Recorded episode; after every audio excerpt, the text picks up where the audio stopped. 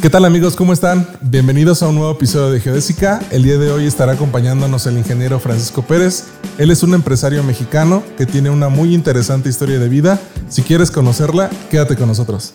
Todo lo que una persona se proponga hacer, lo puede lograr hacer. Yo creo que solamente hay que separar un poco.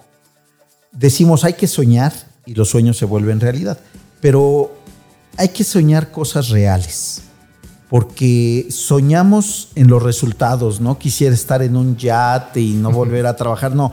E, e, esos son beneficios que un día te tienes que ganar, pero un sueño real es lo que realmente quieres hacer, quieres construir. ¿Qué tal, ingeniero? Muchas gracias por acompañarnos. Un gustazo que te hayas dado una, una vuelta por acá. Eh, ¿Cómo te ha ido en este 2020? Eh, ay, Dani, primero agradecerte la invitación. No, al contrario. De verdad es un gusto para mí la vueltecita. el poder participar y pues externar cosas que pienso, ¿no? Y del 2020, bueno, pues mira, afortunadamente estamos bien, la familia está bien. Sí, gracias a Dios. Eh, seguimos hacia adelante y eso es lo más importante. Ahorita yo creo que no es cuestión de cuán adelante, sino de mantenerse. Y sobre todo la salud, no hay que perder de vista el hecho de que es lo más importante que tenemos. Sí, el estar bien, el estar unidos y el estar con, con, mucha salud. Y por lo demás, no, yo no me quejo del 2020, sí son tiempos muy extraños, pero la verdad es de que, pues desafortunadamente sí he visto gente cercana que ya no está con nosotros y se preocupa uno, por lo menos nos hace sentir que esto pues es un, es un tiempo difícil y es un tiempo muy diferente, inédito, y que el hecho de estar y de seguir, pues es, es una gran bendición. Sí, nos tienen que mantener unidos. Recuerdo que me decías que te daba como esta sensación de que el tiempo no sabía si estaba pasando demasiado rápido o demasiado lento. ¿Sigues teniendo como esta sensación? ¿O ya sientes que te adaptaste un poquito más? No, yo sigo teniendo esta sensación porque de repente veo que el año ya se está terminando. Y digo, bueno, ojalá el 21, como siempre es un parteaguas la fecha, ojalá el 21 traiga unos tiempos diferentes. Yo creo que todavía se va a prolongar esto hasta cierta parte del 21 pero a veces sigo pidiendo información y me dicen, oye, me la pediste hace 15 días, pues es que siento que fue hace como tres meses, ¿no? sí, sí, sí. Entonces, este, sigo sintiendo que el tiempo va como ralentizado, como muy lento. O ya va a terminar el año y también empezamos, oye, ¿y qué onda? ¿Cómo va? Y así vamos a cerrar bien o no, esa sensación y pues ya estamos a la vuelta de la esquina para que cierre, pero todo eso nos hace como si estuviéramos a mitad de año quizá, ¿no? Ajá, exacto. Así como que da esa sensación. Da una, sí, el tiempo se ha vuelto muy extraño, esa es la verdad. Sí. Muy, muy Oye, y para las personas que no, que todavía no te conocen, ¿quién es Francisco Pérez? Si nos puedes contar un poquito de dónde vienes, eh, si pudieras remontarte, por ahí, este, cuando hicimos el contacto, te mandé por ahí una información. Y cuando hago estos contactos, eh, lo que les pongo es, imagínate que te subes al DeLorean, al, al carro de volver al futuro, ¿no? Y le puedes poner ahí la fecha en el que tú, no sé, empezaste a tener conciencia en tres, cuatro años quizá, y pudieras regresar a ese tiempo, ¿qué narrativa nos tendrías? ¿Qué es lo que ves en, aquel momento que tú recuerdes? Mira, eh, es muy interesante el ejercicio porque eh, yo recuerdo, yo viví muchos años en una escuela, mis papás eran conserjes, cuidaban la escuela, la limpiaban, la limpiábamos, trabajábamos ahí junto con ellos, mi hermano José Antonio y yo. Y yo recuerdo, pues desde que estábamos muy chicos, que participábamos en esta dinámica. Y yo recuerdo eh, que a mí una de las primeras cosas que me hubiera gustado tener era un camión. Yo veía pasar los camiones ahí en la escuela y yo pensaba en tener un camión para llevarme a pasear a mi familia. Mm, entonces, como que desde entonces siempre he querido tener algo que nos mantenga unidos, ¿no? Hacer algo de ese tipo. Eh, fue, yo tuve una infancia, la verdad, muy feliz. Mm, eran tiempos muy diferentes. Yo no sé si ahora los chicos se conformen con poco. Yo creo que tenemos que adaptarnos a todo. Pero tuve una infancia muy feliz porque tuve muchos amigos, jugábamos libres en la calle, eh, salíamos solos, no teníamos tanta inseguridad. Eh, y los mejores distractores que teníamos era la compañía de los demás. No era un mundo como ahora en que está uno más encerrado y se comunica uno a través de tanto medio virtual que hay. Pero que nos mantiene aislados de alguna manera. En aquel tiempo no, como que era una comunicación completamente diferente. Muy cercana. Muy cercana. Y yo recuerdo pues que siempre eh, fui un muchacho muy tímido, temeroso, es la realidad y que de alguna manera pues me refugiaba en la escuela porque me gustaba y me sentía muy seguro, además de que ahí vivía. ¿Identificabas, perdón, el porqué de esta inseguridad? ¿O no sabías? Solamente era como algo que tú traías, pero ni siquiera sabías el por qué. No, nunca, nunca he sabido por qué. La verdad es que yo me sentía, y sí recuerdo ahora, y sentía temor de, pues no sé, de la gente, temor de hablar, temor de muchas cosas. Okay. Y donde yo me sentía muy a gusto era en la escuela. Ahí vivía con mis papás, yo conviví mucho con ellos, tuve esa buena fortuna, porque como trabajaban en el lugar donde yo estudiaba, pues a cada rato nos veíamos, ¿no? Hasta la hora del recreo. Eh, y toda esta inseguridad se me fue quitando, pues hasta con por ahí de los 18, 20 años. Okay. Pero esto no hace que mi infancia haya sido triste o mala, porque también tuve muchos amigos muy cercanos eh, y supe de alguna manera sortear eh, los conflictos que tiene uno en esos tiempos, que es uno adolescente, preadolescente, porque estas situaciones del bullying yo creo que siempre han existido, pero las llevábamos de una manera diferente. Y yo recuerdo también que mis papás no eran de esas personas sobreprotectoras, por lo menos yo no lo sentía así, porque a mí me dijeron, sabes que tú tienes que arreglar tus broncas, a mí no me metas, ¿no? Entonces, de alguna manera aprendes a ir saliendo, a pesar de los temores, de ir saliendo adelante tú solo.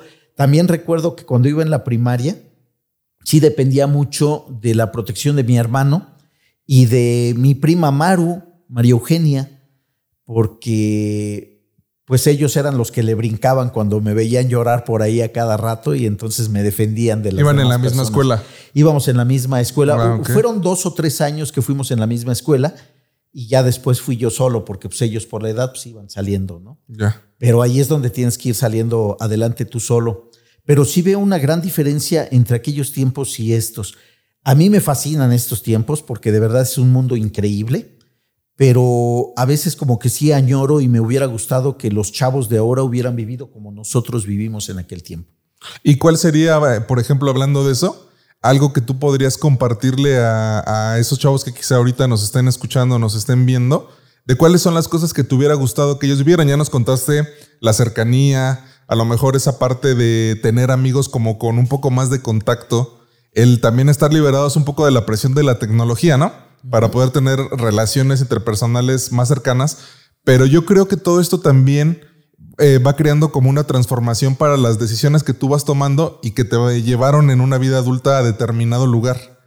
¿Qué son estas cosas que tú ya no percibes, por ejemplo, en tus hijos o en los chavos cercanos con los que convives, que, en aquel tiempo sí, adicional a esto que nos acabas de comentar? Fíjate que yo pienso sobre todo la amistad, la cercanía con los cuates te hace ver el mundo de una manera diferente y te hace valorarlos, ¿no? Yo te repito que sí, yo fui afortunado porque tuve, pues a lo mejor no muchos amigos, pero muy buenos amigos con los cuales yo siempre conviví, siempre jugué con ellos y crecí con ellos. Y yo creo que es un poco lo que hace falta, esa convivencia. Ahora yo veo como que somos muy lejanos y no dudo que tengan amigos todos los jóvenes, ¿no? Siempre, siempre es muy importante pero yo creo que sí es una amistad diferente la que crea el contacto cercano que la que ahora crea el que nos veamos por una videollamada o que juguemos a través del Xbox, unos en un lugar y otros en otro y nos llevamos a todo dar, pero yo creo que falta un poco más de esa intimidad. Okay, de Definitivamente yo creo que sí necesitaban trabajar un poquito más ellos en buscar esa intimidad.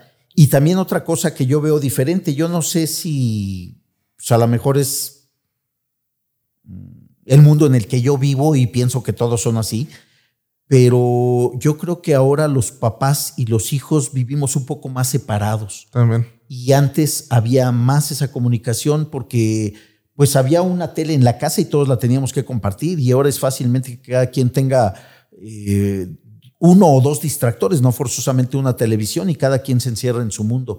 Y entonces ya no hay tanta comunicación entre padres e hijos y yo creo que sí se dificulta el transmitir esas experiencias que uno tuvo a las nuevas generaciones. Y tendrán que experimentarlas seguramente, pero pero se rompe un poquito esa coyuntura, ¿no? Y con esto de la pandemia, ¿hubo un poquito de, regresar a eso? ¿O a pesar de la pandemia, tú percibes que ya estamos tan inmersos con ese mindset tecnológico, hablando del chip que traemos ya en la mente, como para decir, a pesar de que nos tocó ahora de manera forzosa estar más unidos, aún así seguimos estando distantes?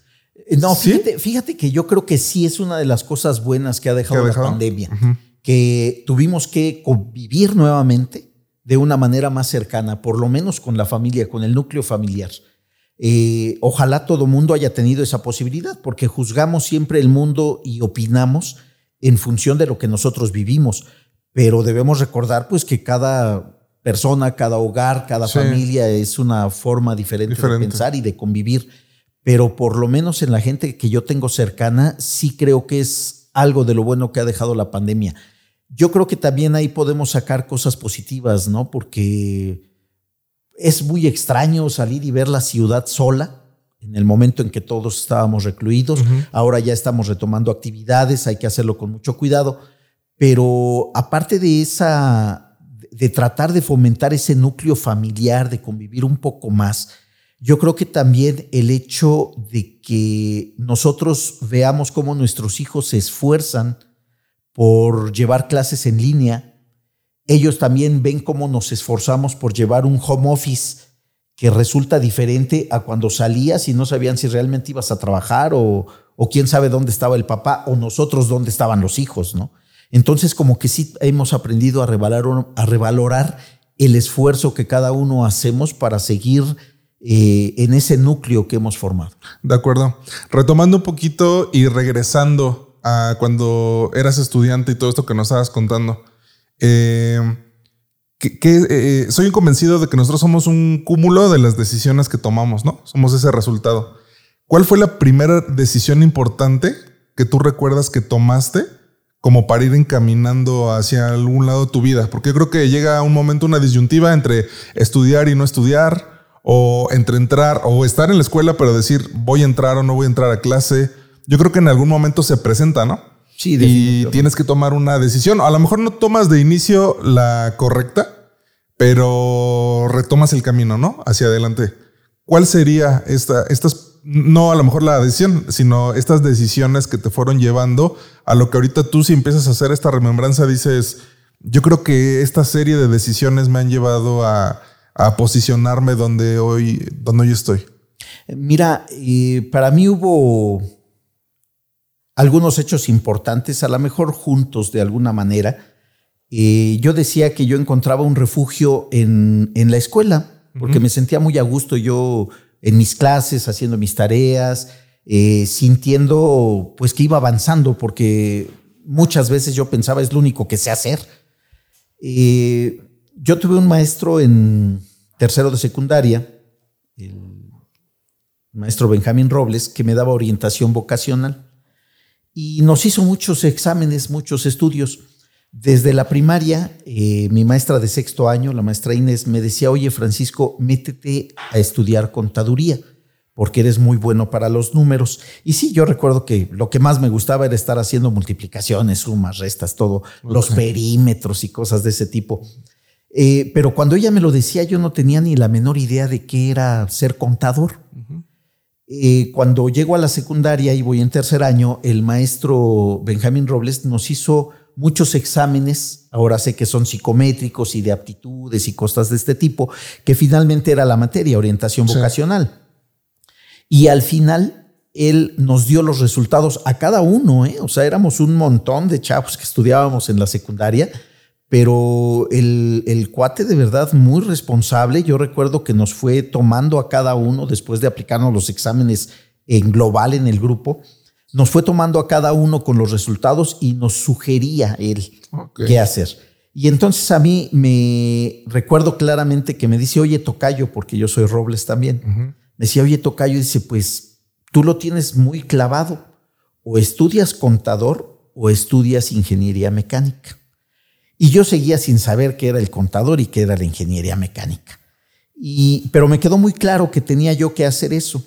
Entonces había una escuela cercana ahí a la secundaria donde enseñaban mecánica automotriz, desarmaban los motores y todo este, y, y cuando yo pasaba veía y me llamaba mucho la atención. Entonces, para mí eso era lo que me estaba él recomendando y fui a pedir informes a la escuela para estudiar mecánica automotriz. Ah, no era ingeniería mecánica, Sí, pero sí. la verdad te digo, yo no sabía ni qué. Y un compañero, ahí es donde yo me refiero a, a la amistad que haces y que se vuelve muy cercana.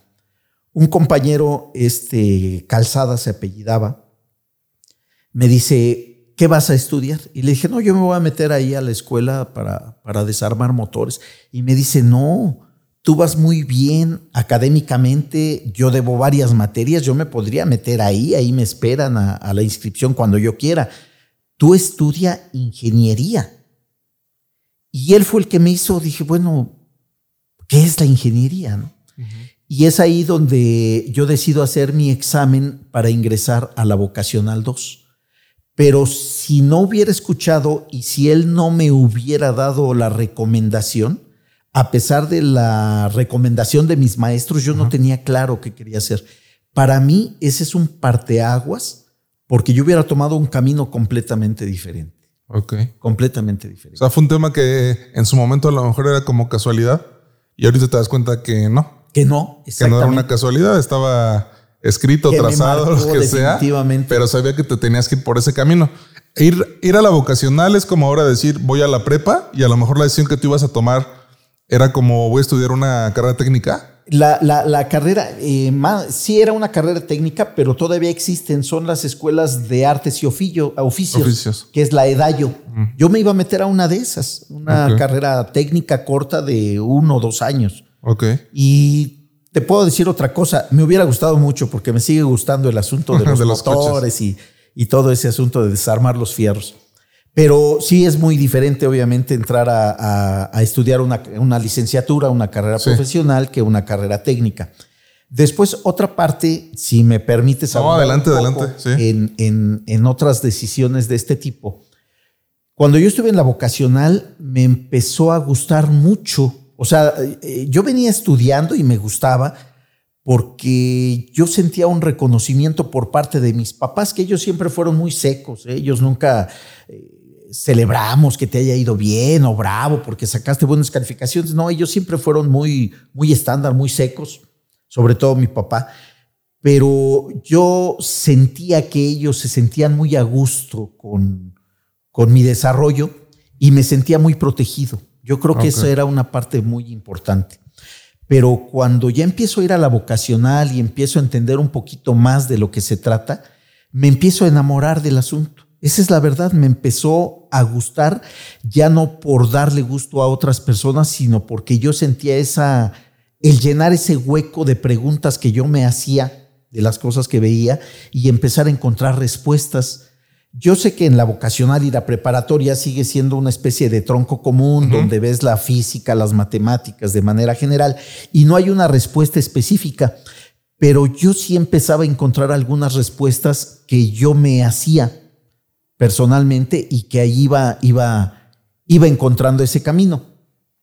Pero cuando entro a la ESIME, a la Escuela Superior de Ingeniería Mecánica y Eléctrica del Politécnico, eh, me encuentro con que casi no había clases. Estaba todo el calendario hecho, Ajá. pero había una gran ausencia de profesores. Entonces, pues de las seis, siete materias que llevábamos a diario, pues recibíamos dos o tres y los otros maestros pues no, no iban ¿Nos aparecían? desaparecían. Y eso a mí, a mí me, me frustraba mucho porque como yo empezaba a encontrar respuestas, pues llegaba ahí y no las encontraba.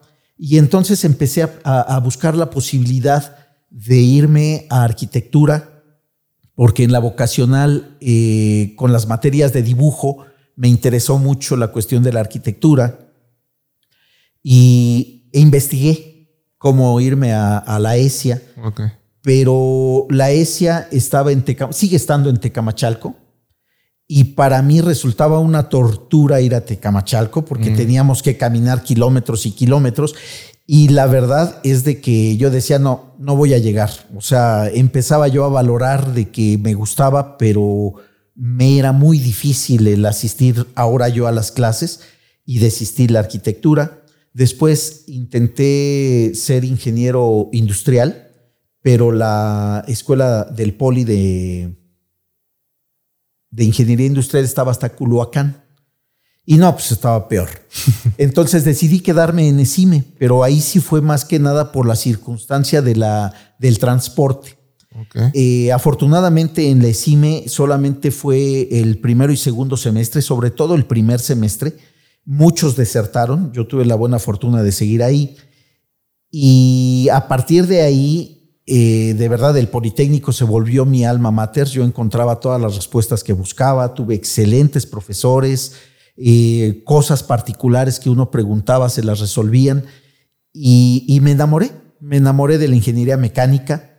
Yo no sabía realmente en qué iba a trabajar al final porque empecé a ver que era un universo muy amplio, pero cualquiera de las áreas que hubiera tomado me, me gustaban mucho. A mí sobre todo me gustaba mucho eh, cuando llevaba lo de las máquinas térmicas todas las transferencias de calor, el funcionamiento de los motores, volvemos ahora, pero ya no en el momento físico, sino en la forma en que trabajan desde la teoría todos los ciclos. Entonces eso me enamoró, me enamoró y me marcó y me, seguí por ese camino. Ahora haciendo nuevamente una comparativa con el hoy, eh, hemos platicado fuera de cámara en alguna ocasión y me has comentado, oye, es que no creo que la educación de hoy en día sea igual a la de antes. O sea, yo también, ¿no? Yo creo que antes eh, como que se enseñaba de una forma distinta, pero yo la entiendo como que me quieres decir, la, se enseñaba mejor. ¿Es así? Sí, ¿tú lo ves así? Yo tengo esa percepción entre la primaria y la secundaria. Yo creo, porque también he tenido contacto, mira, eh, como yo vivía en una escuela, a mí mis papás querían que fuera maestro. Mm. Entonces, dentro de las primeras cosas con las que yo pude obtener un ingreso, era ayudándole a otros muchachos. Yo cuando ya iba en la vocacional, eh, una de las profesoras que trabajaba ahí donde nosotros vivíamos, decía, oye, pues hay que dar cursos de regularización, ¿no te interesaría? Pues tú tienes pues ya la capacidad, ¿no? Yo ya iba en cuarto, quinto semestre de vocacional. Dice, podrías ayudar a otros muchachos a darlo. Y empecé a, hacer este tipo de cursos y ayudar a los chicos a hacer la tarea. Y yo me ganaba un dinerito, pero me gustaba, me gustaba mucho. Eh, en aquel tiempo que yo hacía esto, la educación era muy similar a la que yo había recibido. Pero eso hizo que siempre he volteado hacia atrás, siempre, perdón por el pleonasmo, pero bueno, siempre he regresado y con mis hijos, con mis sobrinos, eh, oye, ¿y ahora cómo le haces? O me preguntan, tío, ¿cómo resuelves esto? Y he visto cómo ha cambiado la educación. Y ahora yo encuentro o he encontrado en los libros de texto de primaria, en los de secundaria, que incluso la redacción de los problemas no sabes qué te preguntan. Y entonces si tú ya eres una persona adulta con cierta preparación, y no puedes resolver el problema del chavo de primaria o de secundaria porque dices, oye, faltan datos, oye, no sé específicamente qué te está pidiendo, pues imagínate ellos que apenas lo están practicando. En alguna ocasión vi un problema porque tendrá cuestión de unos tres años. Encontré una persona amigo de la infancia y me dice, oye, ¿qué crees que tiene un montón de broncas mi hijo? Va en la secundaria, ¿por qué no le echas una revisada? Dale una leccioncita de las matemáticas. Te digo que siempre me, ha gustado, ¿no? digo de manera informal. No, pues órale, pues nos tomamos un café y lo veo.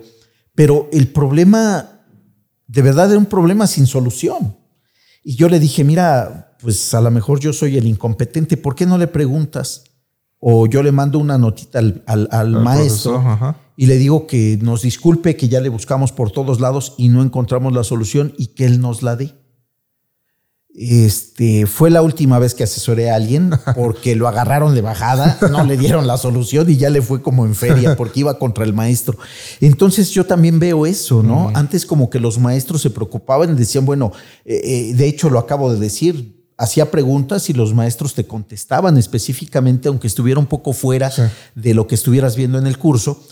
Pero acá el maestro incluso se molestó porque parecía como si lo estuviéramos evidenciando, cuando en realidad yo también buscaba una respuesta. Sí, claro. Eh, también he tenido contacto con gente, por ejemplo, que va en el CCH o gente que va en la preparatoria Y considero que ahí se han mantenido los estándares, considero que, que sigue habiendo muy buen nivel. El problema es de que como los muchachos vienen con muchas deficiencias desde primaria y secundaria, cuesta más trabajo y a lo mejor por eso pues hay más deserción, porque ellos mismos se frustran. Pero yo creo que a nivel medio y nivel licenciatura, yo creo que estamos en un muy buen nivel todavía. Ok. ¿Y qué pasa cuando tú decides eh, continuar en, la, carrera de ingeniería mecánica y terminas por fin? Eh, digo por fin porque estamos hablando, ¿no? Desde que estabas en la escuela, que vives con tus papás. Entonces, este trayecto me imagino que fue complicado, fue muy largo y yo creo que es una gran satisfacción, ¿no? En el momento que tú te puedes graduar. ¿Qué reacciones hay de, tu familia, de tu papá, por ejemplo? Mm, ¿Recuerdas el momento en que pasó? Mira, de mi papá no, porque mi papá se fue antes de que ah, terminara. Pero de mi mamá sí. Mi mamá pues, estaba muy contenta. Ya mi hermano también había salido como ingeniero electricista. Entonces ya no fui yo el primero, ya traía, ya traía a mi mamá esa experiencia de alguna manera. A él sí lo vio mi papá terminar. Eh, pero para mi mamá era como como que nunca tuvo la conciencia, la verdad, y digo, no la culpo, mi mamá no cursó ni la primaria. Entonces ella ya de alguna manera también lo que quería era que yo ya saliera a trabajar, que fuera independiente, que... ¿Y para ti? Que fuera. ¿Qué fue? Para mí fue un momento, honestamente, de mucho estrés. Como yo te decía, yo mis papás no tuvieron una educación eh, ni siquiera primaria. Entonces, eh, Tuve apoyo de ellos en todos los sentidos familiares. Yo me siento que fui a lo mejor el hijo más querido, que me perdonen mis hermanos. Como fui el menor, a lo mejor por eso lo pienso. Pero no tuve yo el apoyo de ellos de decir, este, ya eres capaz de hacer esto. Entonces yo solito tenía que ir descubriendo. Y yo me sentía muy capaz en todo lo que hacía en la escuela, pero en el momento de, de transportarlo a la realidad de un empleo, honestamente yo tenía mucho temor, yo tenía mucho miedo. De hecho, yo quería seguirme estudiando y siempre lo pensé que si yo hubiera tenido la oportunidad de seguir estudiando en lugar de irme a trabajar, yo me hubiera seguido estudiando. Entonces, eh, yo cuando termino la, la escuela, yo ya venía de hacer un trabajo, yo ya trabajaba. Un compañero de la misma escuela me dice, oye, ¿por qué no? Iba en séptimo semestre, perdón. Y me dice, oye, hay una vacante en el lugar donde yo trabajo, ¿por qué no vas? Y sí, me llevaron como supervisor de unas máquinas herramientas que eran como cuatro o cinco tornitos y una máquina que le ponía hule a la, a la, a la tela.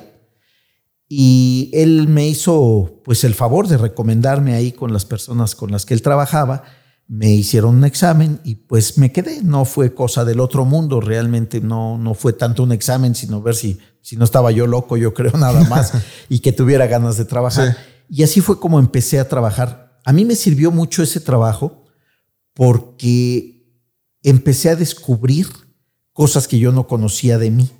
Parte de lo que decía que yo no tenía un asesoramiento de decir, oye, tú puedes hacer esto, eres capaz de aquello, veo estas aptitudes en ti. No, simplemente pues yo siempre iba a la escuela y, hacía lo que tenía que hacer.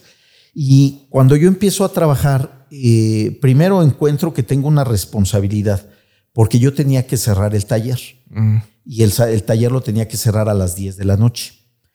Y encuentro que hay una responsabilidad porque tengo que cumplir con ese horario pero también con cumplir una producción, porque nos dejaban, oye, deben tener tantas piezas terminadas y la gente tiene que hacer esto y aquello.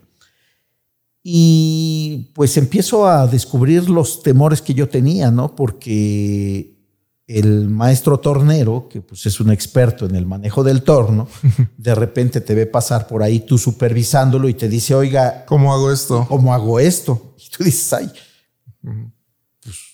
pues usted es el experto. Entonces empiezas a darte cuenta que debes buscar respuestas no forzosamente escolares, de que tengas que dar eh, a qué velocidad o qué cantidad de corte, porque son parámetros completamente diferentes, sino que tienes que ir haciendo equipo con la gente. Y vas dándote cuenta de que tengas o no aptitudes, tú eres el líder de ese equipo.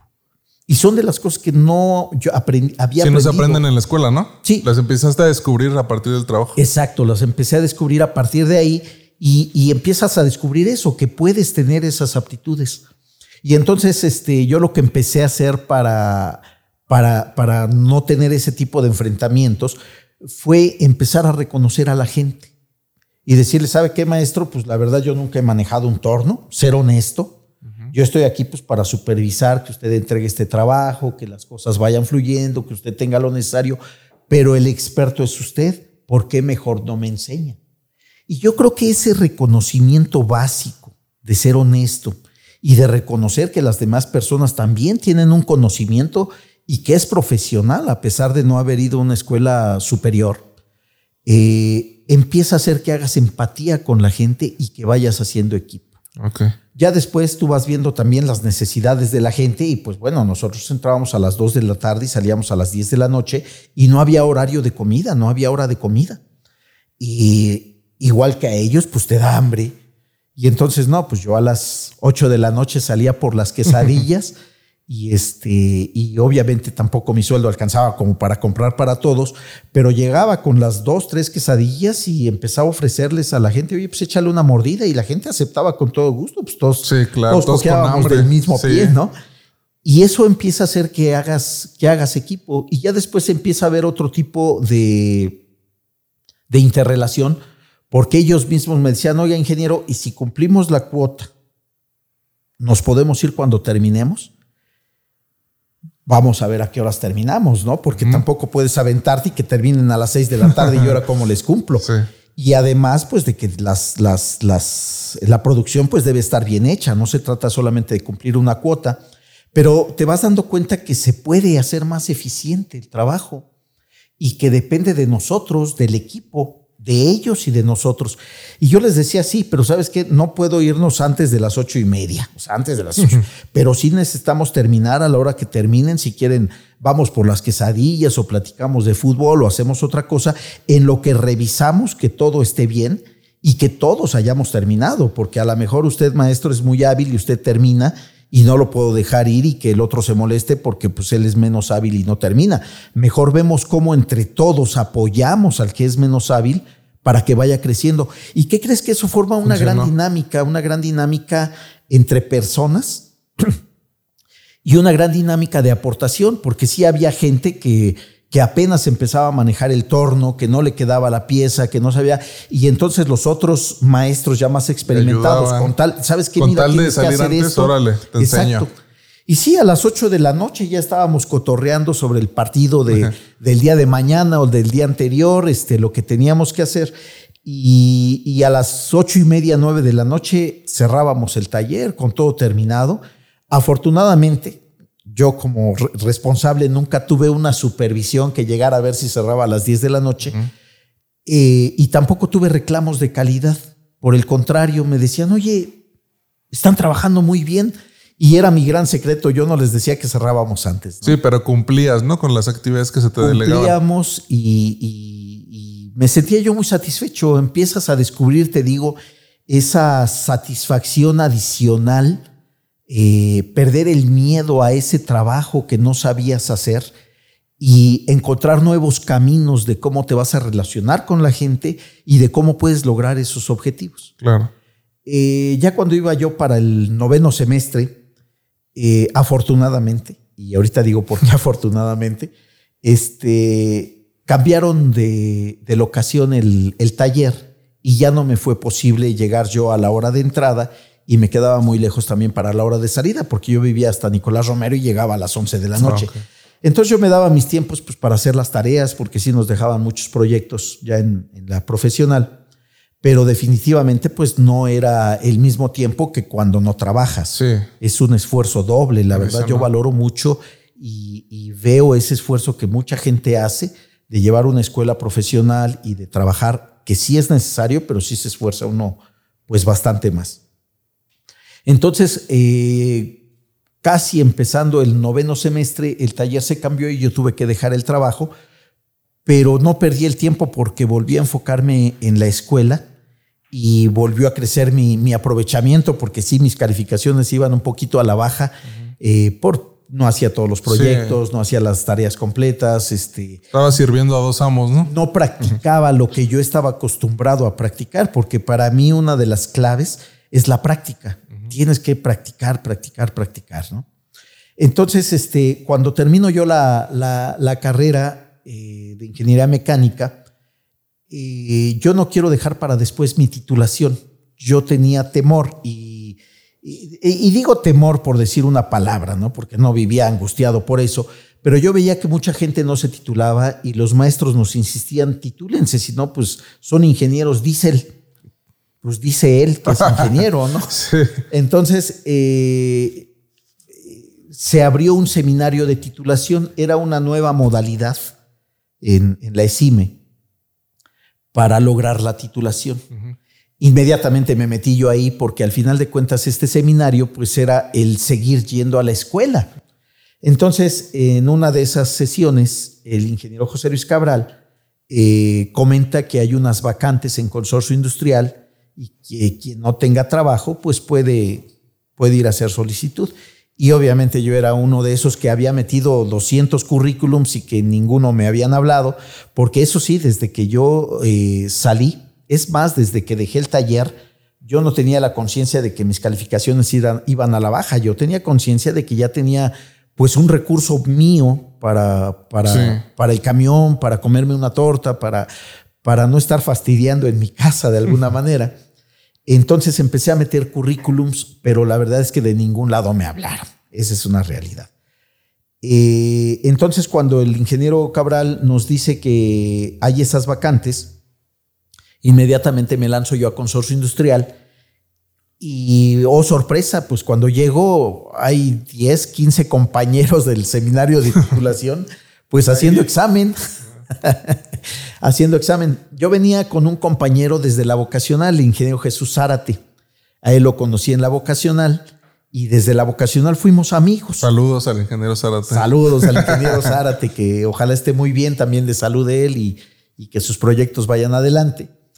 Eh, y nos volvimos muy buenos amigos junto con otros grandes compañeros que marcaron mi vida, como el ingeniero Gildardo San Martín, un súper amigo de verdad. Eh, recibí muchos consejos de él. Él era un líder, San Martín. Y entonces él me decía, no, es que tienes que hacer esto, ponte. ¿Qué tipo de líder era? Eh, él nos organizaba. Formábamos equipos de trabajo para hacer los proyectos y él era el de la batuta. Tú haces esto, tú haces esto, tú haces esto. Y si fulano no termina, tú entras y le ayudas. Oye, pero yo ya hice mucho trabajo. No, pero tú eres el que sabe, tiene que hacerlo. Y este. ¿Ese es el liderazgo que más te gusta? sí, me gusta mucho ese tipo de liderazgo porque él participaba, no era del, líder de que repartía el trabajo y, háganse bolas, no, él participaba, él también se asignaba funciones y se daba la tarea incluso de revisar, ¿no? Porque él conformaba al final el trabajo y, lo presentábamos. Y era un tipo muy, pues muy agradable, de verdad, de una, de una personalidad muy, muy asertiva Además de que no sabes cuántos desayunos le debo, porque siempre me llevó a desayunar desinteresadamente. Este, me daba aventón hasta mi casa, Nicolás Romero, este, mi amigo San Martín. Tengo muy, muy, muy, muy gratos recuerdos de él. Qué padre. Entonces, este, cuando, cuando hacemos el examen, retomando nuevamente lo de consorcio industrial, eh, afortunadamente pues nos quedamos Zárate y yo. Y la verdad, pues sí, se dieron cuenta también ahí en, en consorcio porque nos sentamos juntos y pues teníamos experiencia de la escuela, a ver, pásame esta y cómo quedó aquello. Y, y entonces nos llamaron a nosotros dos, a Jesús y a mí, y nos dicen, pues queremos ver quién le copió a quién. Ustedes son los que sacaron, bueno, los que se... calificación. Sí, son, son los candidatos a quedarse con el puesto, pero no sabemos con cuál, pues porque, pues porque no sabemos quién le copió a quién. y entonces ahora nos aplican otro, otro examen pero ahora él en un cubículo y yo en otro. y el examen pues ya era parte del trabajo que íbamos a hacer. Nos dieron un plano de un recipiente sujeto a presión y teníamos que sacar la lista de materiales, los pesos, los kilogramos y todo ese asunto para, para poder este, hacer la estimación, el costo del, equipo. Eh, la verdad es que yo creo que Jesús sacó mejor calificación que yo, pero afortunadamente nos quedamos los dos a trabajar. Eh, digo afortunadamente porque Jesús siempre fue un gran técnico, pero de alguna manera creo que yo ya empezaba a explotar un poquito más las habilidades de liderazgo. Y perdón, ahí una pausa tantito. ¿Cómo pasaste de aquel muchacho tímido que nos contaste al principio a ahora tener tú la, batuta y decir esa parte yo la complementaba con Jesús? Eh, fíjate que, cuando estuve en el taller este que te hablo de, los tornitos, había un, pues él era el jefe realmente de nosotros, se llamaba Roberto, este ingeniero. También él, él estudiaba en, el, en la ESIME, pero él iba en el turno vespertino. Pero él conocía directamente al dueño del taller. Entonces él era el encargado, pero él no se metía, él era como una especie, pues como de político, ¿no? Porque él era el enlace ante, ante de darle los resultados al, al dueño de la empresa y nosotros éramos los que trabajábamos. Él andaba con el dueño en Acapulco, cotorreando, eh, pero se daba tiempo y me decía, oye Francisco, yo veo lo que estás haciendo, o sea, ahí es donde yo me percataba que estaba tomando buenas decisiones. Yo veo lo que estás haciendo y trabajas muy bien, pero tú no te das cuenta de lo que estás haciendo. Necesitas cambiar, necesitas eh, ser más extrovertido, necesitas incluso decirme cómo le estás haciendo, porque yo no he logrado esos resultados que tú estás teniendo con la gente, pero si sigues así, pues así te vas a quedar, nadie se va a dar cuenta. Entonces necesitas cambiar tu forma de vestir, necesitas cambiar tu forma de expresarte, necesitas conseguirte urgentemente una novia, olvídate aunque bajes las calificaciones, pero vete a fiestas, movilízate, necesitas ser diferente.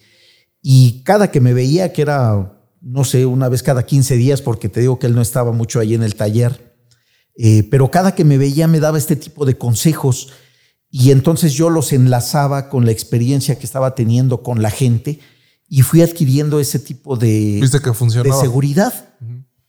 Cuando llegamos a consorcio industrial, yo recuerdo perfectamente el primer día de trabajo, eh, nos quedamos de ver Jesús y yo a una cuadra de consorcio ahí en Aceros Nacionales, en, en, Tlanepantla, y platicábamos, decíamos, oye Jesús, pero ¿cuánto nos irán a pagar? Dice, pues no sé. Dice, oye, y si no nos gusta la paga nos quedamos, me decía Jesús, y le decía, mira, pues la verdad no sé tú, pero yo lo que quiero es agarrar experiencia. Yo, ahora sí que con que no pague, yo me quedo. Yo quiero empezar a trabajar, yo ya quiero empezar a, hacer un currículum, ¿no? Porque esto es lo que nos, nos, va a mover. Y sí, entramos con un salario muy bajo a, a consorcio industrial, pero la verdad es que no nos importó. Y recuerdo también, te digo, ese primer día de trabajo, porque pues te desnuda, ¿no? Te desnuda. Eh, yo sabía que traíamos un muy buen, los dos, Jesús y yo, un muy buen historial académico. Repito, yo creo que Jesús hizo un mucho mejor examen que el mío para ingresar a consorcio. Y los compañeros que ya estaban ahí, este, Fernando y Amado, nos dicen, a ver, nos dan un alterón de planos y nos dicen, separen los equipos chicos de los grandes. Pues es una cosa muy sencilla pero muy sencilla cuando ya tienes el parámetro. Entonces nosotros empezamos a ver, oye, un equipo de dos metros, ay, pues estaba grande, ¿no? Pues dos metros. Y aquí lo ponemos, oye, este vale, este mide ocho metros, pues ponlo acá, está más grande. Y, y, empezamos a ver una variedad de medidas ahí.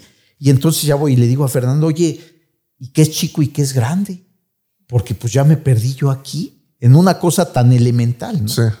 Y él me dice, no, mira, chicos son de 10 metros para abajo, medianos de 10 a 20 y grandes más de 20. No, pues ni idea. Entonces ya empezamos a separar nosotros los, los equipos y esa fue nuestra primera tarea para hacerlo.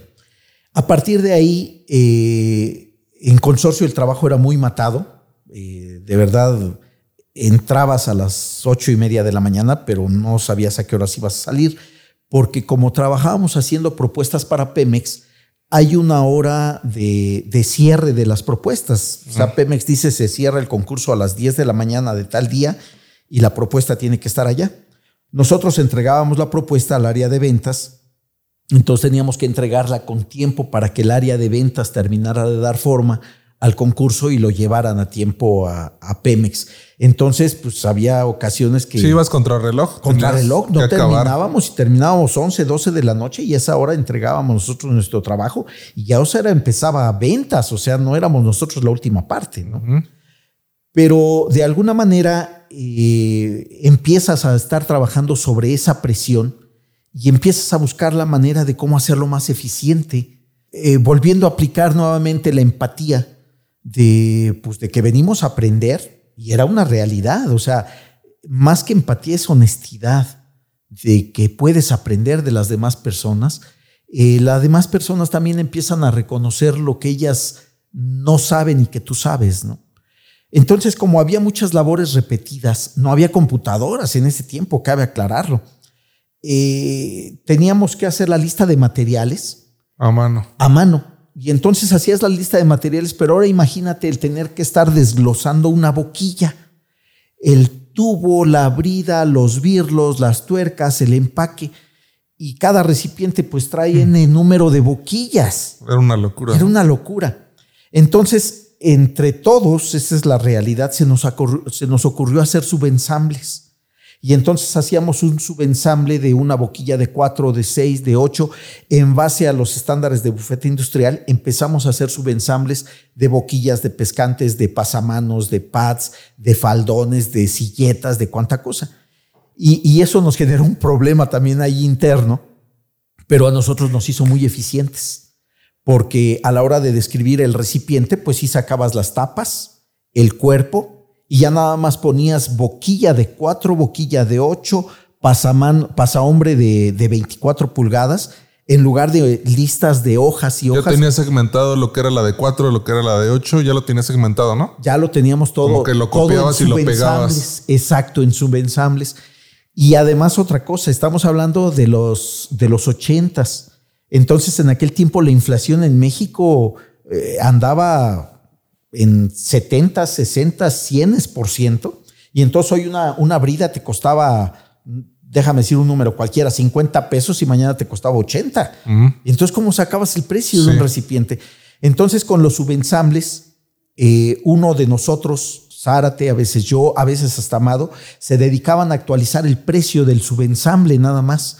Y entonces nuestras listas de, de equipo se hicieron muy pequeñas y teníamos, te digo, nos generó problemas porque ingeniería, eh, que era otro departamento, estaba acostumbrado a que sobre nuestras listas iban haciendo el desarrollo de la ingeniería. Entonces, en el momento en que nosotros se las condensamos, dicen, oye, no, ahora yo tengo que sacar la lista de requerimiento de materiales. Ellos sí, parte por parte. Para despiezar. Y decíamos, sí, pero nosotros vamos contra reloj. No, pues nosotros también, pues sí, pero ustedes hacen su trabajo y nosotros el nuestro. Y, eso este, nos llevó también a nosotros a, a, que se viera diferente el área de estimaciones. O sea, antes éramos un departamento muy gris y empezamos a tener una, una cierta relevancia. Pero también ese tipo de problemas que nos generó con el área de, ingeniería, eh, por lo menos a mí me abrió una gran oportunidad porque nos decían, oye, pues venme a explicar que involucra una boquilla de 8 pulgadas. Y entonces yo tenía que ir a, decirles qué involucraba y empecé a tener contacto con ellos. Y a mí lo que en ese momento me interesaba mucho era el ejercer mi carrera de ingeniería mecánica con lo que a mí me gustaba, que era el diseño. Yo estaba obsesionado con el diseño, hacer números y números. Entonces, este, en el área de estimaciones, pues hacías números, pero como contador, ¿no? Sumas y restas, precios, y en el área de ingeniería se hace el desarrollo de la ingeniería del equipo. Entonces, al empezar a tener contacto con ellos, eh, empecé a tener la oportunidad de trabajar en el área de ingeniería sin tener la responsabilidad, porque yo no trabajaba con ellos. Y entonces me quedaba en las tardes y yo le decía a... Eh, eh, voy a regresarme un segundito. Adelante. Como yo no quería salir de la escuela, yo me metí a la maestría de termodinámica en el Politécnico. Me encantaba, pero solamente fui seis meses porque tuve también que decidir si continuaba pues al 100 en mi trabajo o continuaba en la escuela, porque como te digo que era muy demandante el trabajo en consorcio, Cuando yo entré a la maestría, pues yo decía, sabes que yo me tengo que ir a mi clase y dejaba la chamba botada y se enojaban conmigo. Y tuve que decidir y decidirme por el trabajo. Me fascinaba. Yo sabía que era como desprenderme de mi mamá, pero me atreví, me desprendí de mi mamá y me fui con mi trabajo. Y entonces ese tiempo que ya no ocupaba en ir a la, escuela, a la maestría, eh, empecé a subirme al área de ingeniería. Y entonces yo le decía, oiga, ingeniero, este, pues déjeme revisar el cálculo del recipiente que están haciendo allá. Yo todo este conocimiento ya lo había adquirido en el seminario de titulación, porque ah, no olvidemos que gracias al seminario conseguí mi primer trabajo. y todo Y me titulé. Entonces, este, me prestaban los planos y yo los revisaba. Y pues es aburrido estar revisando algo de alguien que ya lo sabe hacer. Y entonces un buen día se me ocurrió decirle, oye Inge, ¿y por qué no me dejas diseñarlo yo y me lo revisas tú? Y entonces ahí descubrí una llave que para mí ha sido fundamental y creo que para mucha gente, pero no se da cuenta porque no queremos dar. Primero queremos recibir y no. En este mundo primero hay que dar. ¿Esa fue otra decisión tuya importante? Importantísima. Te voy a decir por qué. Porque el ingeniero pues, estaba saturado de trabajo y entonces encontró una forma pues hasta de irse temprano. Porque él me decía, este, pues a ver, diseñate este. Y yo me quedaba a diseñarlo y él al siguiente día, en lugar de haberlo diseñado él, llegaba, lo revisaba y pues sí, oye Francisco, mira, faltó esto, te faltó aquí X. Para mí era un aprendizaje y para él era tiempo con su familia porque salía más temprano. Sí. Y entonces, este, pues yo me aventaba un poco, bueno, pegado a mi trabajo, pero me daba tiempo para subir a, hacer uno que otro diseñito. Hasta que un ingeniero también eh, ahí en consorcio, en el área de ingeniería, me llama, ingeniero Gómez Tagle, ya era de edad avanzada, supongo que ya no está entre nosotros, no lo sé, ojalá y estuviera, pero ya hace mucho tiempo. Y me dice, oye Francisco, este, pues ya vendieron, porque nosotros éramos los, los de estimaciones, ya vendieron una grúa, una grúa viajera, no recuerdo, 30, 40 metros de claro. Dice, pero eso nunca lo hemos diseñado aquí. Chote los momentos. Y yo soy eléctrico si yo selecciono los motores, yo selecciono, ¿por qué no lo hacemos juntos? No, ingeniero, pues yo encantado, pero tampoco jamás en mi vida he diseñado oficialmente esto, ¿no? Dice, pues vamos a aventárnosla. Y a mí me daba mucha seguridad eso, te digo, son de los miedos que fui rompiendo, porque yo lo hacía muy seguro, porque yo no sentía directamente la responsabilidad de respaldarlo yo sentía que él lo respaldaba. Pero conforme vas avanzando, pues te das cuenta que él no tenía ni la menor idea de los cálculos que yo le presentaba. Pero cuando al final de todo el trabajo ves la cabeza del tractor y el dolly 40 metros atrás y el monstruo de grúa que tuvo que quitar puentes y cosas de ese tipo para transportarse, dices, no juegues la hicimos nosotros, ¿no? Ves, ves plasmado en una realidad aquello que pasó por tu mente con un montón de ideas abstractas que son las fórmulas. y, y, la verdad se te enchina el cuero de la responsabilidad de que se vaya a caer, de que vaya a funcionar. Afortunadamente nunca supimos de reclamos cuando yo salí de consorcio, entonces creo que fue todo un éxito. Se cayó, no. y fíjate que a partir de ahí el ingeniero José Luis Cabral trabajaba ahí en, bases de, perdón, en, consorcio industrial. Eh, pero él era muy cotizado, la verdad. José Luis Cabral era, era muy perseguido por varias empresas eh, porque se metía en la ingeniería, se metía en la manufactura, él, le metía, pero, pero le metía entusiasmo, él traía una dinámica, prendía a los trabajadores, era, era una estrella, la verdad, el ingeniero. Y entonces se lo llevan a envases de acero a hacer recipientes criogénicos. Eh, yo me quedé en consorcio industrial, yo seguía con la misma idea de trabajar en, las estimaciones y, ir profundizando en el, en el diseño, en la ingeniería. Y no tardó mucho tiempo en que me llamó por teléfono y me dice, Franco, están pidiendo un ingeniero de diseño acá, ¿por qué no vienes? No, pues encantado. Entonces, eh, también ese es un parteaguas, el hecho de que haya gente que voltee y te dé la mano, ¿no? La gente que de alguna manera... Confío en ti. confíe en ti, valore el esfuerzo que estás haciendo y el reconocimiento pues de que estás haciéndolo bien o por lo menos intentando hacerlo bien. Y entonces eh, me fui a hacer mi examen a, a envases de acero y empecé a diseñar recipientes criogénicos. Fue una, una experiencia completamente diferente porque en envases de acero era una empresa, a pesar de ser grande, era una empresa como casera, porque todo lo querían hacer ahí adentro. Y nosotros, yo iba con la filosofía de consorcio industrial de que todo lo comprábamos, las ah, bridas, todo.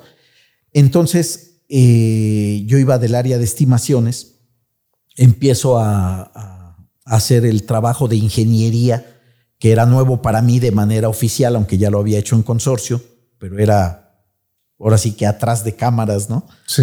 Este, ya empiezo a ser responsable y mi jefe era el ingeniero Jorge Sánchez, un ingeniero muy bueno, eh, muy, muy teórico. A él le gustaba llegar con los números hasta las diez milésimas y yo era muy práctico.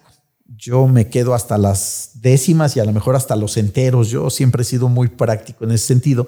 Entonces, pues había cierta diferencia, de ópticas, no realmente un desencuentro, pero diferencia de ópticas porque a él le molestaba mucho que no yo no abonara yo hasta, hasta el fondo de los números, ¿no? Y él se entendía muy bien con el dueño de la empresa, que era el ingeniero Franco, Fernando Franco, y así se iban y se ponían a conversar de sus tanques y le ponían 200 cifras hacia adelante del punto decimal y ellos felices. Este, pero tuve la oportunidad de empezar a tener contacto nuevamente con la gente de la planta, porque mi trabajo era ingeniero de producto. Allí los tanques eran, el objetivo era estandarizarlos. Y entonces me encuentro yo con una palabra que nuevamente me marca, porque como yo fui muy práctico, eh, siempre he sido práctico, así me considero yo, te digo que en, el área de estimaciones empezamos a hacer subensambles. Eso de alguna manera es tomar un estándar y aplicarlo para todo el trabajo. Entonces, cuando acá me encuentro con que son seis diseños de equipo solamente en el ah. año, y los 100 tanques que salen están basados en esos seis, pues lo tienes que estandarizar. Entonces, pues me gusta, me gusta el trabajo, hacemos un trabajo de estandarización y eso me da tiempo a meterme a mí a, a la planta, a convivir con la gente y me encuentro personas que estaban haciendo estimaciones, pero que no les gustaba y que no llevaban un estándar y pues yo venía de todo esto. Entonces, igual vuelvo a lo mismo, ¿no? Que me ofrezco a ayudarles, eh, pues simplemente por... Para aprender, para, para aprender y para que las cosas fueran mejor. Yo siempre he visto las empresas donde he trabajado, Dani, como un ente. Todos somos uno. El hecho de que yo tenga carencias hace que tú tengas carencias. El hecho de que yo tenga una habilidad hace que tú tengas una habilidad. Entonces, para mí, el hecho de que eh, estas personas que hacían esas estimaciones no tuvieran la visión o la experiencia que yo ya traía de consorcio industrial, para mí era un déficit en la empresa. Entonces no era algo personal que yo buscara un reconocimiento, sino era el tratar de subsanar como, como volvemos a los tiempos del taller. Oye, lo tenemos que hacer rápido y bien pues hay que ayudarle al que acaba de entrar y el maestro que tiene más experiencia que, nos enseñe, ¿no? Yo desde ahí empecé a verlo, no sé si te des cuenta cómo hay esos pequeños hechos que van realmente conformando los cimientos de lo que eres posteriormente. Entonces yo a una de estas personas, a Salvador, no recuerdo su apellido, perdón, eh, le digo, oiga, don Chava, este, ¿usted hizo esto? Sí. Le digo, oiga, ¿y por qué no ¿Por qué no lo hace de esta manera? Dice, pues es que, a ver, vente y ayúdame. Sí. Y entonces él me empezó a enseñar lo que eran las bombas criogénicas, que estaban completamente fuera de lo que yo hacía de los tanques criogénicos. Entonces vuelvo a ver esa oportunidad de que en el momento que das, recibes y empiezo a meterme en las bombas criogénicas y empiezo a sacar yo un estándar de cómo podría ser su estimación de sus bombas criogénicas e incluso me atrevo a hacerle unos formatitos para que ya nada más él vaya actualizando los precios. Ok. Afortunadamente, y yo pienso nuevamente que en la forma de dar está el recibir, una parte fundamental. Él lo lleva con el director general y pues desde mi punto de vista él no se cuelga la medalla porque él no le dice, oye, mira, ya hice esto, sino que un buen día en la tarde, yo apurado haciendo todavía mi trabajo, me llaman de la dirección y yo dije, ay, güey, ¿dónde, ¿dónde la regué? ¿Qué hice? Me hablan de la dirección y ya voy ahí con el director y me dice, oye, tú hiciste esto y me empieza a hacer preguntas relacionadas de por qué, cómo, cómo abarcaría esto, cómo abarcaría el otro, si lo podríamos extrapolar a, reparaciones de los tanques, ¿no? Pues sí, ingeniero. Y le empiezo pues yo a platicar el, pues el know-how que yo traía de consorcio de hacer subensambles. Él, él lo tenía muy claro en la cuestión operativa de su planta. Él era el director general, el ingeniero José Antonio Cueva pero en esta cuestión de, las estimaciones, pues cada quien trabajaba como, como, como, como, pues como podía. Pero llevamos esta cuestión de los subensambles de alguna manera y le gusta. Y en ese momento me dice, oye, ¿y no quisieras otro puesto? Y yo le dije, y, y es algo que alguna vez te comenté, le digo, no, pues yo encantado. Y me dice, es que no toda la gente está dispuesta a crecer. y yo dije, no, ¿Cómo? No. Ah, todos queremos ganar más, pero no todos estamos dispuestos a crecer. Y entonces ahí te puedes dar cuenta cómo en ese dar y recibir, Daniel, está el crecimiento. Es algo de lo que tenemos que fomentar en nuestros negocios, en nuestro trabajo, en nuestra familia. En el momento de dar está el recibir, en el momento de aportar está el crecimiento. Y entonces me ofrecen un mejor salario, un mejor puesto, y me empiezo a enfrentar ya una serie de mayores responsabilidades de la empresa. Eh, me hago cargo de las reparaciones y este hacerme cargo de las reparaciones ahora me pone en contacto con la gente directamente de Crioinfra. Entonces, eh, no sé si te vayas dando cuenta cómo en el momento que tú te atreves a dar y salir de esa burbuja que ya dominas, tienes contacto con otras personas que te llevan a otro lugar y te llevan a otro lugar y se va haciendo esa, ese encadenamiento de, de tu crecimiento. Sí, cada circunstancia de repente parece como que es un pequeño mundo y entonces tú estás inmerso y piensas que nada más existe eso. Y en el momento que tienes la capacidad de asomarte y tratar con otras personas, oye, también existe esto, también hay esta posibilidad, también se puede hacer esto otro, ¿no? Y la gente te conoce. Y te conoce y reconoce tus aptitudes. Y las que no tengas también te ayudan. ¿Y cuando, cuando todas esas aptitudes te dan ese impulso para tú salir y dejar de ser este empleado y ahora convertirte en lo que eres hoy, eh, convertirte en un empresario? ¿Cómo viene esa, esa parte? Mira, y... Y si nos cuentas qué haces hoy, perdón. Fue un proceso ¿Qué es lo que muy hoy para entender cómo fue que pasaste. Bueno, hoy este, la verdad es que a mí me sigue costando trabajo decir que soy empresario, sé que soy empresario, pero yo prefiero seguir pensando que soy ingeniero mecánico porque eso me permite el no subirme a un nivel donde, donde a lo mejor no tengo toda la movilidad que siento cuando, cuando hablo de ingeniería mecánica, me siento creativo, me siento libre, me siento en mi, en mi estado de ánimo correcto. Eh, hacemos, empezamos haciendo pailería, que fueron eh, tubería prefabricada para estaciones de gas. Eh, yo trabajé en una empresa que se dedicaba a la metal mecánica, era IFAMESA, Ingeniería y Fabricaciones Mecánicas se llamaba, dependía del grupo Bufete Industrial, y yo empecé en IFAMESA nuevamente en estimaciones. De ahí de estimaciones pasé a ingeniero de producto y ya, de, perdón, a ingeniero de proyecto y entonces ya tenía yo eh, acceso también a la manufactura. Eh, y ahí es donde empecé a ver el contexto completo de la empresa desde que haces la estimación y vendes el producto, ser responsable de que no se pase del costo y ser responsable de entregar el proyecto con calidad y a tiempo. Con calidad y a tiempo, lo cual resultaba muy complicado porque yo no manejaba los dineros y entonces pues llegaban muy muchas veces tarde los materiales. pero el hecho de que tengas el contexto completo de la empresa te da también ahora nuevamente una perspectiva diferente.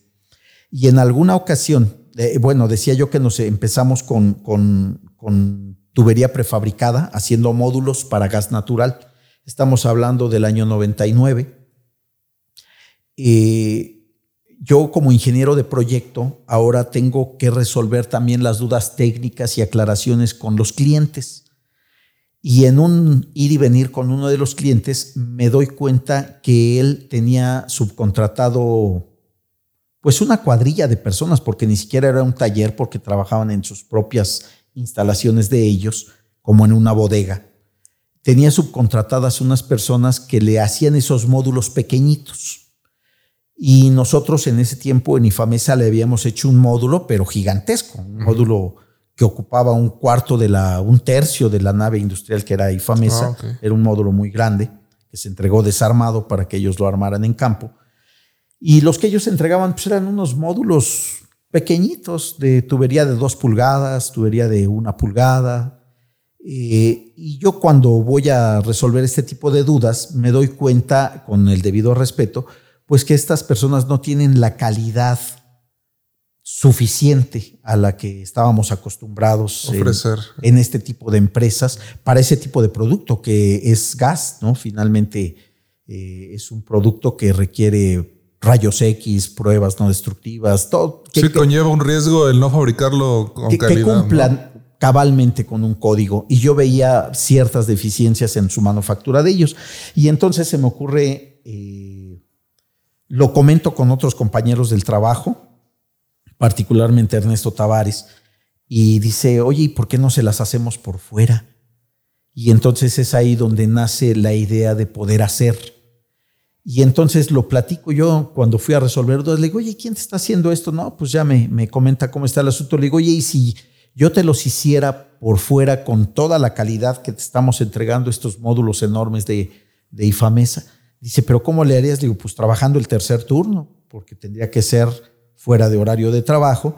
Y este, pero yo te ofrezco pues tener toda la infraestructura para que tengas un dossier de calidad que no le entregaban, que él no conocía hasta que se le hizo el trabajo en Ifamesa y que él se da cuenta al recibir el trabajo, pues que hay un mundo de diferencia. Entonces, en ese momento, Ifamesa ya iba en declive, ya no nos pagaban a veces la quincena, no nos daban el aguinaldo, eh, empezaba a haber muchos, muchos, muchos problemas de, de liquidez de dinero en Ifamesa. Y nosotros honestamente pues, estábamos buscando qué hacer. Entonces sí hay una conjunción ahí de cosas. Eh, no sé por qué, eso sí no podría explicarlo, pero yo desde tiempo atrás, yo había querido ser independiente. O sea, es lo que te iba a preguntar. Yo había querido ¿Ya tenías esa idea? ¿O fue el primer contacto como con el No, yo ya tenía esa idea. El primer contacto fue una empresita, una comercializadora que hicimos con Jesús Árate, Fernando Cruz, este, y revendíamos cosas. Eh, duró muy poco tiempo, no tuvimos éxito, eh, de hecho fue un fracaso completamente para nosotros, pero yo ya tenía esa idea de independizarme. ¿Será que eh, tal vez miembros de mi familia, mis dos cuñados, esposos de mis hermanas, ellos eh, siempre habían sido independientes, uno dedicándose a la pintura y otro haciendo muñecos, muñecos para los como artesanías. Como artesanías y cosas. Pero trabajaban de manera independiente. Entonces, a lo mejor eso, al verlos yo desde joven, desde chico. Me empapó de una idea. A lo mejor me empapó porque yo de alguna manera con, con el de la pintura iba y hacía trabajitos también, ¿no? Entonces, de alguna manera, como que pues, me atrapó, tal vez. Entonces yo ya tenía la idea. Entonces cuando surge esta, esta idea de hacer los, los módulos de tubería prefabricada, este, pues yo veo satisfechas dos cosas. Una, el, el deseo de querer hacer algo y otra, este, pues el tener un dinero que ya no estábamos recibiendo de, de la empresa donde, donde trabajábamos. Eh, la realidad es que nos dieron muy poquito trabajo para empezar. Lo hicimos muy rápido porque pues, para nosotros eran juguetitos eso que hacíamos con ellos. Lo hicimos muy rápido, pero ellos como que trabajaban seis meses, seis meses se quedaban muertos. Entonces, en esos seis meses que se quedaron muertos, llegó el declive de IFAMESA, me dieron las gracias y me dediqué de lleno a esto. Te voy a ser sincero, yo sí lo pensé y dije, bueno, ¿me dedico a esto o me voy a buscar trabajo? Pero para ese tiempo casi ya no había industria metalmecánica grande aquí en México, aquí en la ciudad se puede decir, o en el área metropolitana. Todo estaba hacia donde estaban los pozos petroleros. Y dije, no, mejor me voy a dedicar a esto, voy a darme la oportunidad de, pues, de ser empresario. Y afortunadamente tuve una muy, muy buena respuesta porque cuando yo le hablé al cliente que tenía y le dije, ¿sabes qué? Ahora sí ya estoy de tiempo completo para ti. Luego, luego me mandó un montón de bases de, de, módulos por hacer. Este, recibí un gran apoyo también. La empresa era Slumberger. Un gran apoyo por parte de ellos porque pues, nosotros pues, no tenía no tenía capital, este, entonces me pagaban de contado, prácticamente eran maquilas y recibía el dinero y le pagaba yo a la gente. Y empecé a hacer ese tipo de administración que para mí no era desconocido porque yo ya había llevado pues todo este know-how a, lo largo de las empresas, la empatía con la gente, el hacer equipo, el reconocer a la gente. ¿Y ya cuánto tiempo pasó de eso? Pues empezamos, el 12 de diciembre de 1999, o sea que cumplimos 20 años el año pasado. Este año va a ser especial porque vamos a cumplir 21 en estos tiempos de pandemia y créeme que es un gran logro. Entonces, este... ¿Y hoy cómo está la empresa? Mm, fíjate que son tiempos muy extraños. Eh, cuando cumplimos los 20 años, y sigo convencido de eso, eh, nosotros en todo este proceso de 20 años nos hemos consolidado. Somos una empresa que trabaja con gran calidad. Somos reconocidos por gente que viene del extranjero y reconoce nuestra calidad. Pero por alguna extraña razón que son estos tiempos, eh, tengo la impresión de que no somos bien reconocidos en el mercado mexicano. El extranjero viene y reconoce la calidad del producto. De hecho, nuestro producto, el 95% se va a otros países, incluso tal vez más del 95%, y el 5% se queda en el mercado nacional. Pero nuestros clientes siento que siguen insatisfechos con lo que les entregamos y yo siento que la tuerca ya está muy apretada. Que ¿Y a qué se lo atribuyes esa insatisfacción? Mira, yo creo que es parte de la idiosincrasia mexicana. Yo creo que no toda la gente ve esa posibilidad de dar para recibir.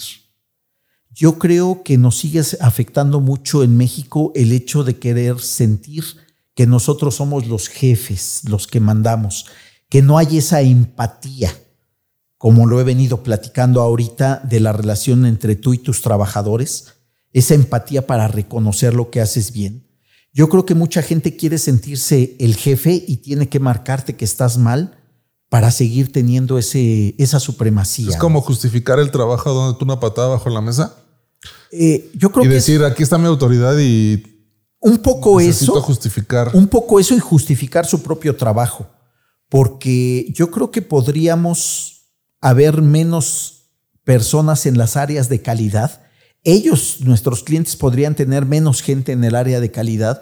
Nosotros podríamos tener menos gente en el área de calidad y dejarle la responsabilidad de la calidad al que realmente la hace, que es el trabajador. Pero entonces si yo no encuentro nada, tengo que buscarlo porque tengo esa impresión que me perdonen, tengo esa impresión de que tengo que justificar el por qué estoy aquí. Y eso desde luego sube la vara de la calidad, ¿no? Sube la vara de la calidad y no nos damos cuenta que en lugar de justificarlo, estoy frenando, estoy dándole golpes al pesebre, al, al mercado. Porque si revisamos productos que vienen de otros países, China, por ejemplo, nosotros hemos reparado productos que el cliente compra en China y que son de verdad, de verdad muy malos. ¿Y cómo es posible que con una chaineadita que le demos, sí lo aceptan porque viene de otro país y el nuestro lo, pues, le buscan y le buscan y le buscan? Entonces yo creo que ha faltado esa capacidad de ser empáticos, porque yo en ningún momento estoy pidiendo que bajen la vara. Para mí, el hecho de que exijan calidad, yo, yo he tratado, y creo que siempre ha sido un sello personal eh, desde que estudiaba, el hecho, eh, eh, yo nunca he querido ser el mejor, me he esforzado por hacer las cosas bien, pero yo creo que llegar a un 10 es demasiado esfuerzo que te quitaba tiempo de fútbol, que te quitaba tiempo con tus amigos. Demasiada pasta quita, ¿no? Exacto. Cuando puedes tener un 9, un 9.2 y te sientes muy satisfecho y es un trabajo muy decoroso. Yo creo que pasa aquí lo mismo. Estamos obsesionados, nuestro cliente está obsesionado con, que le entreguemos un trabajo de 10 cuando el trabajo que viene del resto del mundo tiene 7. Y que si le entregáramos un 9, todos estaríamos felices y, tendríamos una mayor captación de mercado, podríamos mejorar costos, podríamos deshacernos de tantos procesos que implica llegar a un 10 y que no nos damos cuenta, pero que lo queremos tener, seguir teniendo ahí, porque nosotros somos los que mandamos. y si estuviera en tus manos hacer eso, ¿qué es lo que harías? ¿Cuál sería la propuesta para, para cambiar eso, para tener mayor captación? Trabajar realmente en conjunto. Ser realmente capaces de hacer una cadena productiva. Pero esa cadena productiva, nosotros estamos en el sándwich. Nosotros tenemos que quedar bien con el cliente que nos pone una vara de 10, pero debemos depender de proveedores que desconfían de que les vas a pagar. Después de 20 años de, de negociaciones, de 20 años donde todo se ha pagado, ellos siguen teniendo esa duda y digo, los justifico porque hay muchos negocios en México que de la noche a la mañana quiebran y todos estamos expuestos a eso. Y ahí es donde se quedan las cuentas sin, sin, sin pagar, ¿no? Eh, pero después de un avance tan sólido durante 20 años, eh, es muy complicado que los proveedores se integren y te apoyen para formar una cadena productiva. Como que en México seguimos estando separados. Yo cuido mi negocio, tú cuidas el tuyo y tú cuidas el tuyo cuando realmente debiéramos ser una cadena. Tú me dices, ¿qué harías? Yo haría eso, un trabajo de equipo. Yo desde la cabeza, en este caso, que son nuestros clientes, empezaría a trabajar contigo para que veas que la vara está donde debe de estar, en un nivel razonable. Yo no quiero que haya mala calidad, mm. un nivel razonable y trabajar para que los proveedores vean que tú tienes una empresa sólida y que tengan confianza en ti. Pero como trabajamos individualmente, los proveedores de alguna manera también reciben información y dicen, oye, ¿y, cuándo Famapeca va a dejar de cumplir con tanta exigencia con estos cuates? ¿Cuándo le van a dar una patada a Famapeca y nos va a dejar de pagar? O sea, también los entiendo. Entonces, esas desconfianzas, en lugar de hacer equipo, nos desunen y nos quitan competitividad. Yo creo que es una parte fundamental. Me gustaría poder estar en una posición donde pudiéramos trabajar esto. Yo creo que desde nuestra empresa, a pesar de ser el sándwich, sí hemos logrado compaginar algo de esto y por eso hemos seguido adelante. Porque muchos de los competidores no lo han logrado hacer y no es que sean malos. El problema es de que o no cumples con la calidad o no cumples con los proveedores o no haces empatía con tu personal y se compromete a hacer esa calidad.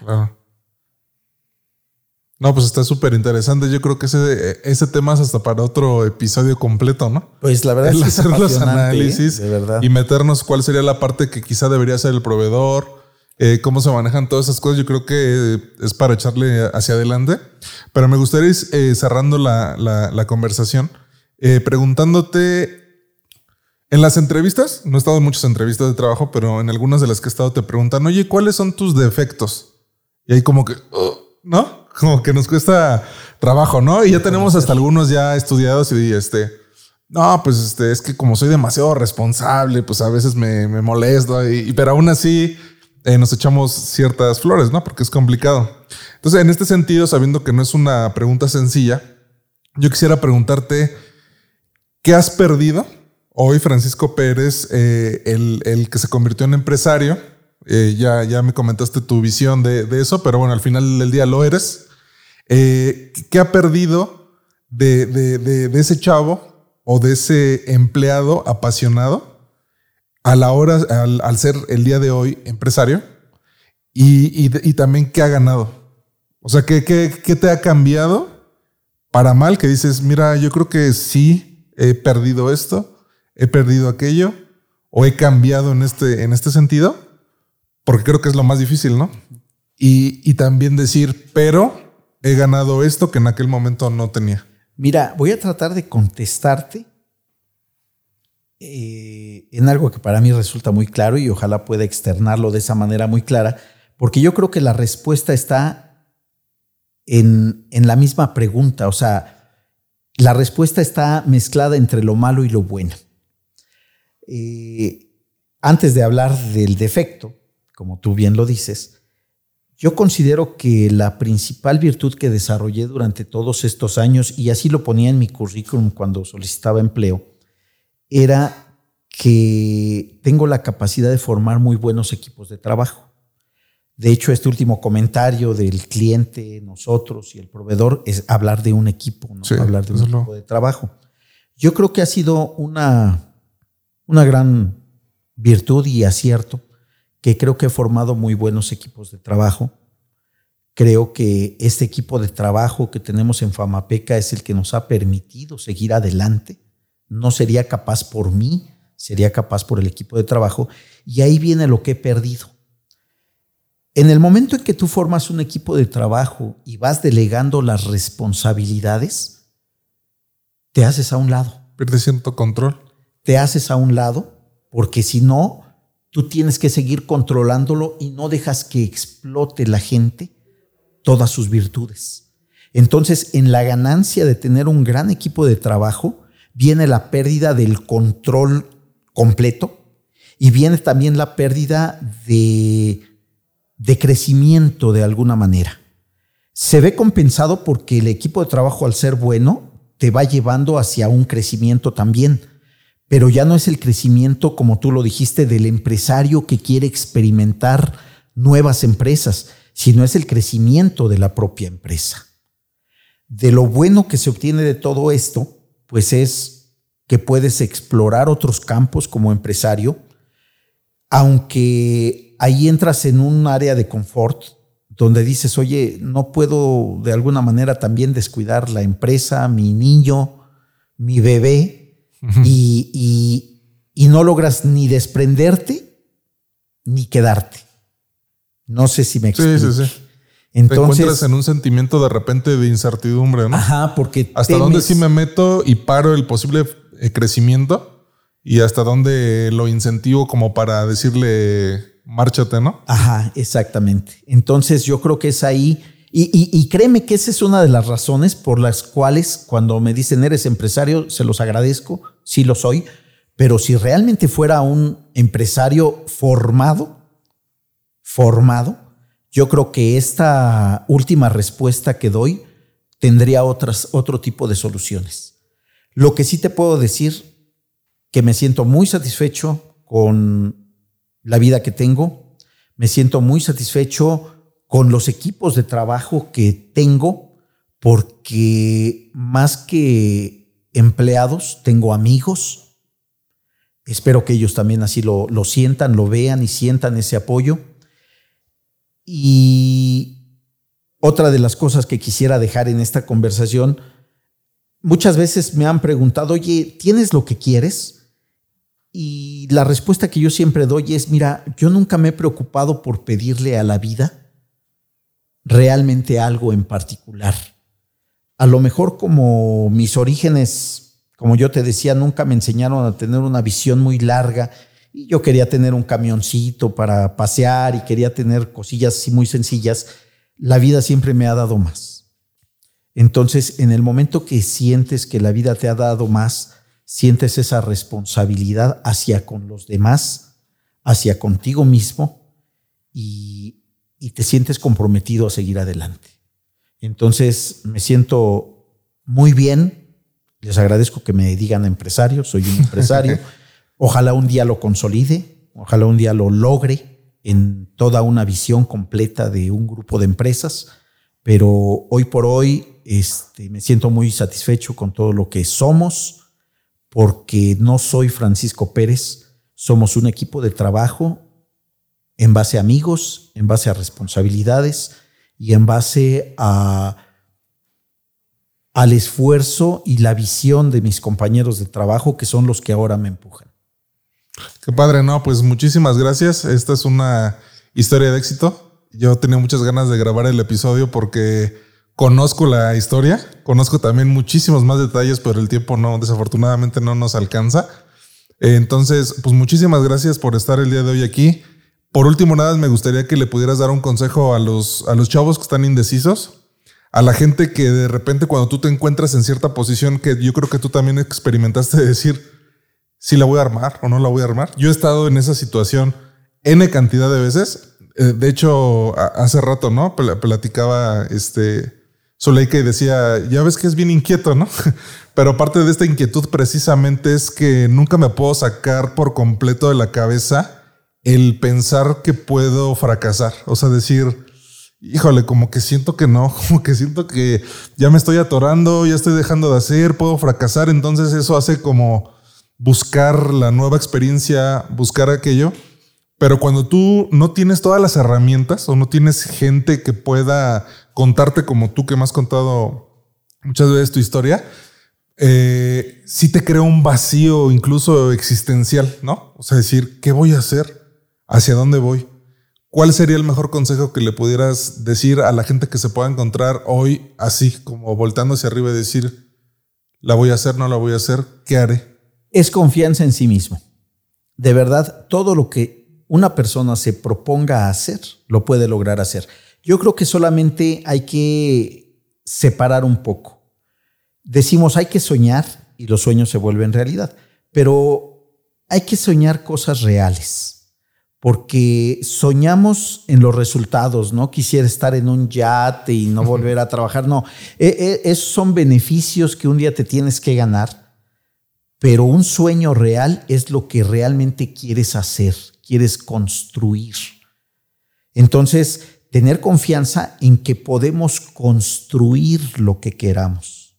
Y no hablamos físicamente de una construcción, que también puede ser, sino de lo que construyamos con nuestra vida y con la vida de los que están a nuestro alrededor. Porque eso también nunca hay que olvidar que no estamos solos y que no somos los artífices, somos parte de lo que queremos hacer. Entonces sí es importante conjuntarse con la gente adecuada, pero tener confianza en lo que tenemos que hacer y reconocer, porque mira, hay, hay diferentes tipos de liderazgo, pero también hay diferentes tipos de conocimiento. Y debemos reconocer cuando alguna persona tiene que llevar el liderazgo y no somos nosotros, el no sentirnos menos. Simplemente es un liderazgo que en ese momento hace falta y que también debemos aprender a seguir. Pero asumir la responsabilidad de que si el liderazgo es nuestro, Hay que tomarlo también tenemos que tomarlo. Pero tener la confianza en nosotros mismos. Eso es la parte fundamental. Y qué bueno que te alimente ese sentimiento de fracaso, porque finalmente una parte es la confianza, pero nada gano con tener confianza y no moverme. Necesito el fuetito atrás para seguir avanzando. Y ese no hay que dejarlo nunca. Claro, pues muchísimas gracias nuevamente por estar aquí. Esperemos que no sea la, última vez que, nos acompañes en un episodio de Geodésica. No, pues el agradecido, créemelo, soy yo por dejarme externar mis, pensamientos. Eh, y yo creo que vas a tener mucho éxito. Eres una persona exitosa, te conozco. Y nos hace mucha falta ese motor que tú traes para seguir adelante. Gracias, pues que cuando nos vaya mal, sea Nos vaya como hoy. Exactamente. Bye. Gracias.